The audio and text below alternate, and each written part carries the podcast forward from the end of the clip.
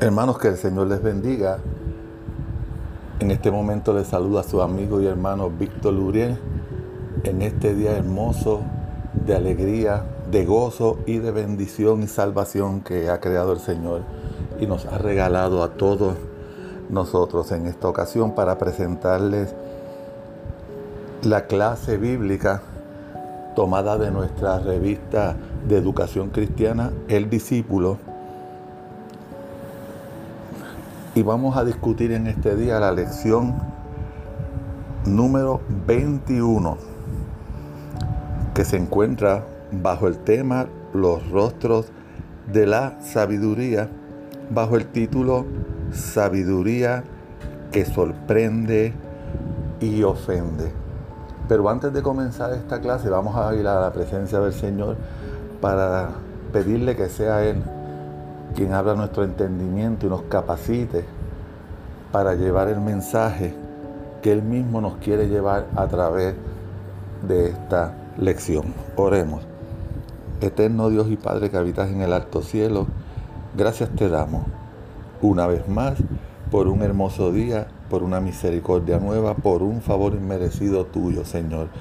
Te damos las gracias, Señor, por tantas bendiciones porque en nuestro camino te pudimos encontrar y hoy te servimos con alegría y con gozo.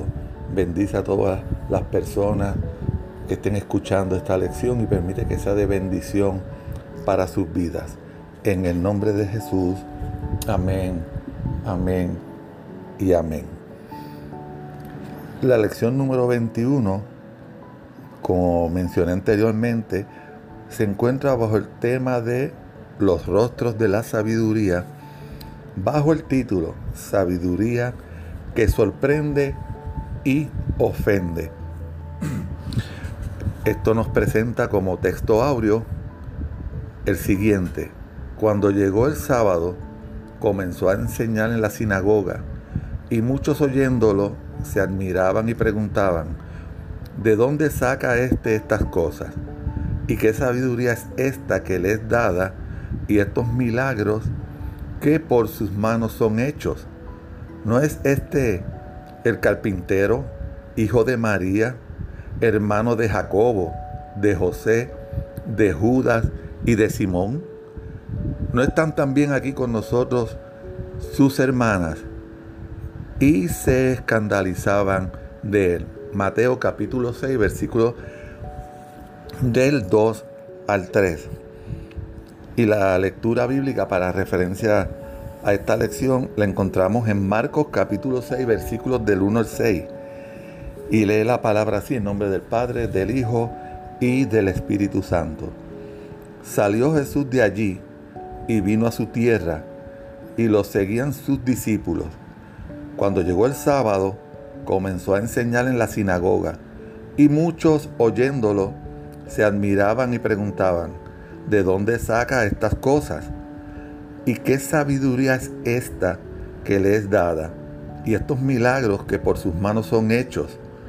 ¿No es este el carpintero, hijo de María, hermano de Jacobo, de José, de Judas y de Simón? ¿No están también aquí con nosotros sus hermanas? Y se escandalizaban de él. Pero Jesús les dijo, no hay profeta sin honra, sino en su propia tierra, entre sus parientes y en su casa. No pudo hacer allí ningún milagro, salvo que sanó a unos pocos enfermos poniendo sobre ellos las manos. Y estaba asombrado de la incredulidad de ellos y recorría las aldeas de alrededor enseñando. En el análisis de esta porción de la escritura vemos que Jesús regresa a su tierra tras haber cruzado dos veces el mar de Galilea y haber hecho milagros en ambos lados, sanando al endemoniado Gadareno en la orilla opuesta, tras volver a cruzar el mar para regresar a su propia tierra, resucitando a la hija de Jairo y sanando a la mujer con flujo de sangre. Como su costumbre, y la de su familia, Jesús va a la sinagoga el sábado. Tal asistencia a la sinagoga se desprende de su fidelidad religiosa que llevaba a la familia a Jerusalén cada Pascua. La sinagoga era particularmente un lugar de estudio y enseñanza religiosa, en la cual parte del culto consistía en leer y explicar las escrituras. Jesús, quien ha alcanzado autoridad por lo que hizo en otros lugares, empieza a enseñar. No se dice qué fue lo que enseñó, pero en el pasaje paralelo en Lucas capítulo 4 versículos del 18 al 19 se nos informa que fue del libro de Isaías. Los versículos que hoy encontramos en Isaías capítulo 61, versículos del 1 al 2. Según Lucas, Jesús anunció que la profecía de Isaías se cumplía en él y que el Espíritu le había dado una misión en cumplimiento de lo que Isaías había anunciado. La enseñanza de Jesús maravillaba a quienes le escuchaban. Estos preguntaban acerca del origen de su sabiduría. Después de todo, Jesús es un muchacho del barrio. Saben que es carpintero, hijo de María, conocen a sus hermanos Jacob, José, Judas y Simón, además de sus hermanas. Le han visto crecer, jugar con sus hermanos y sus compañeros. Ahora les maravilla lo que Jesús dice y las obras poderosas de sus manos. Hasta aquí Marcos no ha dicho que Jesús haya hecho milagros en su tierra.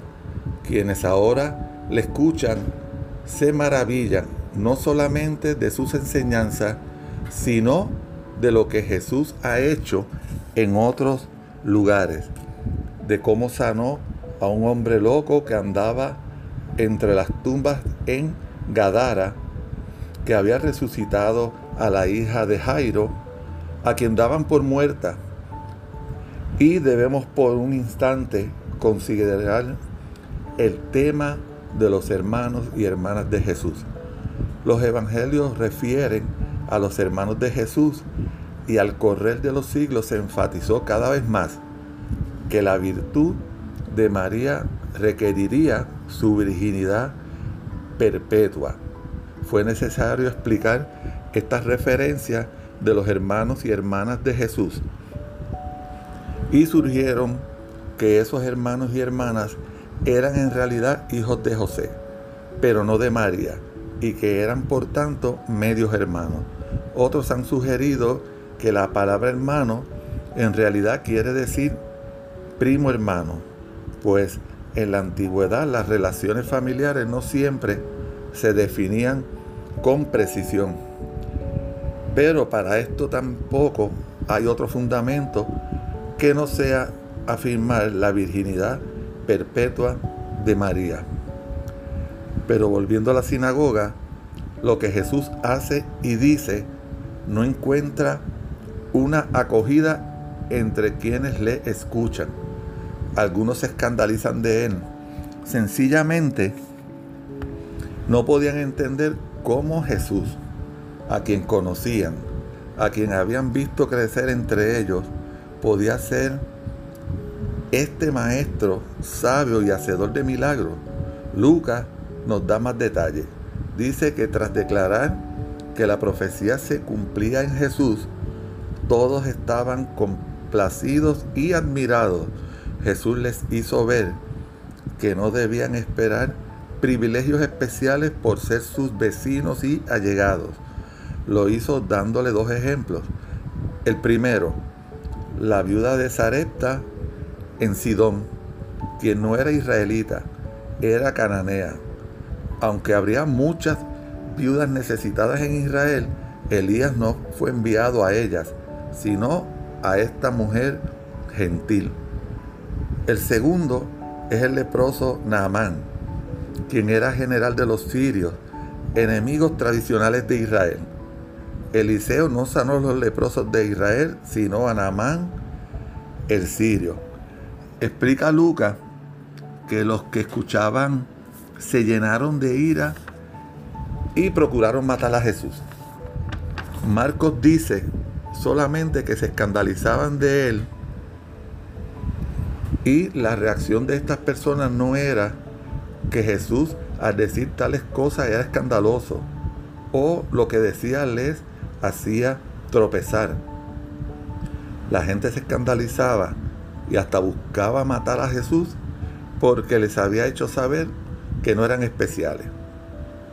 El que nadie pueda ser profeta en su propia tierra parece ser un dicho de aquella época que Jesús se aplica a sí mismo y al modo en que sus conciudadanos responden a su enseñanza y a su fama.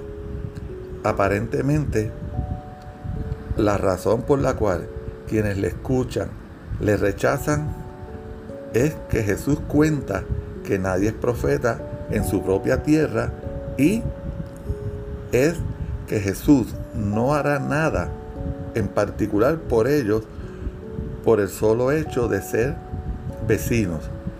Esto podría ser a quienes le escuchaban, quienes pensarían que él ser fieles asistentes a la sinagoga y particularmente el hecho de haber contribuido a la educación y formación religiosa del joven Jesús les debía ganar un lugar de privilegio y distinción en el mensaje de Jesús o al menos que hiciera que ellos estuvieran envueltos entre los milagros que Jesús había hecho antes.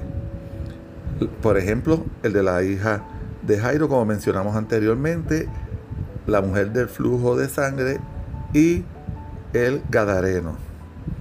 Sea cual fuera la razón, la incredulidad del pueblo no le permitió a Jesús hacer milagros allí. Solo sanar algunas personas y Marcos está presentando una tensión entre el poder de Jesús y la incredulidad del pueblo. El pueblo se niega a creer y esto obstaculiza el ministerio sanador de Jesús. Esa incredulidad es tal que nos asombra no solamente a quienes leemos la historia hoy, sino hasta el mismo Jesús. Por otra parte, el pasaje nos muestra el modo en que la sabiduría de Jesús y de sus enseñanzas no solamente sorprenden, sino que en ocasiones ofende a quienes le escuchan. Es importante tener esto en cuenta para entender por qué muchos de quienes escucharon a Jesús se confabularon, perdón, confabularon para matarle. Esto es esencial en la historia de los evangelios. Jesús no fue un político que le decía a cada quien lo que quería oír, sino que hacía hablar con firmeza cuando era necesario. Es importante saber que las enseñanzas de Jesús no siempre fueron bien recibidas, para así entender que no siempre las personas verdaderamente sabias son admiradas ni se les sigue. Hay algunas personas que resultan desagradables, no porque sean sabias, sino porque pretenden saberlo todo y quieren darle lecciones a quienes en realidad saben más que ella. Sobre todo comentan, saben la última palabra y porque supuestamente saben, no se muestran dispuestas a aprender de nadie. Lo que muestran no es sabiduría, sino una forma de necedad que consiste en confundir al conocimiento y a veces la pretensión de conocimiento con la sabiduría. Como hemos visto, aunque la sabiduría involucra conocimiento, no es lo mismo. Es posible tener mucho conocimiento y no ser sabio. es posible ser sabio teniendo poco conocimiento. Sabia es la abuelita que apenas cursó el tercer grado, pero le da buenos consejos a sus nietos.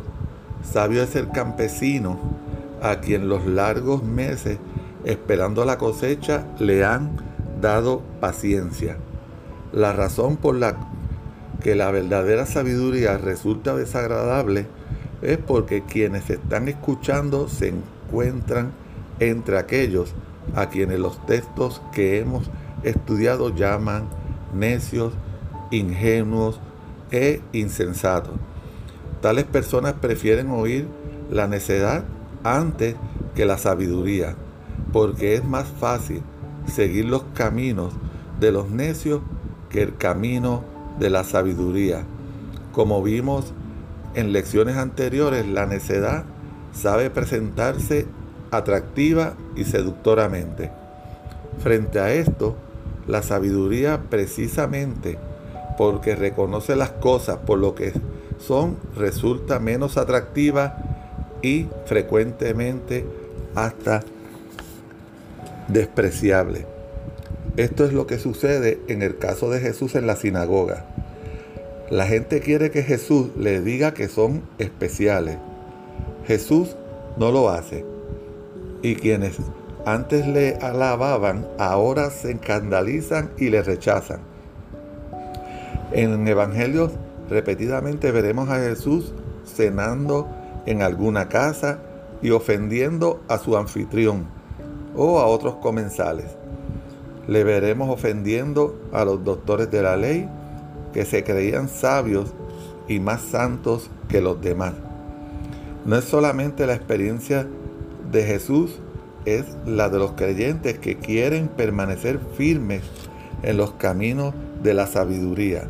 Sabemos, por ejemplo, que otra persona anda por mal camino y sospechamos que quizás no lo sepa. Nos vemos obligados a decírselo. Y es muy posible que la persona, en lugar de agradecer, nos rechace y ponga en duda nuestras intenciones. Pero si seguimos el camino contrario y callamos, tiene que preocuparnos la posibilidad de que no estemos haciendo completamente la labor de restituir a esa persona y nos hagamos cómplices de ese error. Por e, todo esto, la, la verdadera sabiduría es difícil de practicar y no solamente difícil, sino peligrosa en relación con otras personas y en la sociedad. El propio Jesús pudo haber callado y dejado que sus vecinos siguieran engañándose pensando que porque le conocían de este niño tendrían privilegios especiales.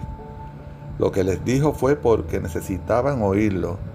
El resultado fue, se molestaron con él y que el propio Jesús se maravilló ante la incredulidad de estos vecinos a quienes conocía de este niño.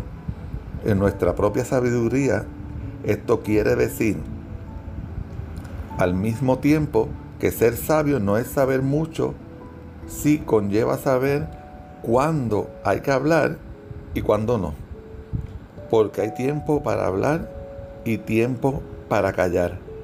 Las mismas palabras que en unas circunstancias son señal de sabiduría, en otras circunstancias diferentes son señal de necedad. Existe la falsa sabiduría y por tanto necedad de los que se creen capaces de darle consejo a todos y de decirle lo que deben hacer.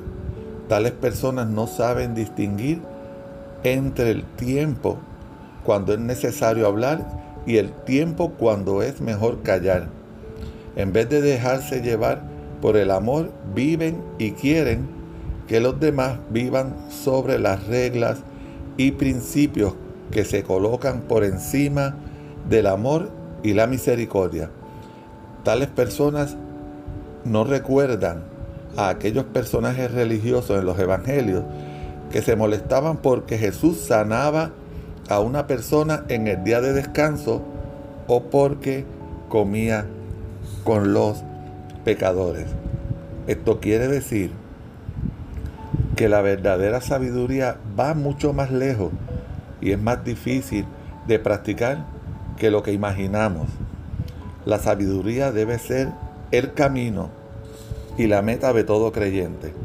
Pero quien es verdaderamente sabio o sabia sabe que todavía le queda buen camino para andar y que no puede estar seguro o segura de que todo lo que hace sea verdaderamente sabio. Nuestra verdadera sabiduría requiere que reconozcamos nuestra necedad. Esto quiere decir que tenemos que recordar constantemente que solo Dios es verdadera y completamente sabio. Este Dios sabio es amoroso, misericordioso y perdona nuestras necedades. No siempre es sabio decir todo lo que pensamos o lo que creemos. Hay la sabiduría del silencio. A veces la sabiduría consiste en acompañar al necio hasta tanto vea su propia necedad. Además, como nota final, sería bueno recordar que Jesús se crió en la ciudad de Nazaret, en la región de Galilea, y la gente de Jerusalén veía con desprecio a la gente de Galilea por dos razones. Primero, pensaban que eran campesinos con poca educación. Segundo, los consideraban como gente mezclada en términos étnicos y raciales. Jesús, quien vivía en Capernaum, regresó a Jerusalén, la ciudad donde se crió. El sábado, que era el día de reposo y adoración, Jesús fue a la sinagoga de Nazaret y comenzó a enseñar ya que cualquier hombre adulto podía hablar en la sinagoga. Las palabras de Jesús dejaron maravilla, maravillada a la audiencia.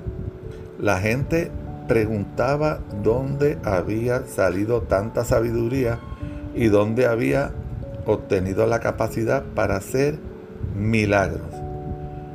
Preguntaban si era el hijo de José, el carpintero, y de María se menciona a los hermanos y a las hermanas de Jesús. El maestro Galileo respondió con tristeza, reconociendo que rara vez un profeta es honrado por sus compatriotas y por su familia. Y que por la incredulidad de ellos Jesús limitó sus actividades, sanando solo a unas pocas personas enfermas por medio de la imposición de sus manos y asombrado por la incredulidad de la gente del pueblo donde se había criado, Jesús siguió su camino y fue a otras aldeas a enseñar, a predicar y a sanar. Gracias Dios nuestro, porque en Jesucristo tu sabiduría ha venido a habitar entre nosotros. Gracias porque tu Santo Espíritu nos une a Él y nos hace partícipes de sabiduría. Al mismo tiempo, nos confesamos necios y te pedimos que tu sabiduría supla y corrija nuestra necedad. Enséñanos cuándo hablar y cuándo callar, cuándo corregir y cuándo dejar pasar. Enséñanos sobre todo a escucharte cuando nos corriges. Por Jesús, tu sabiduría y nuestro Señor. Amén y amén. Que Dios les bendiga.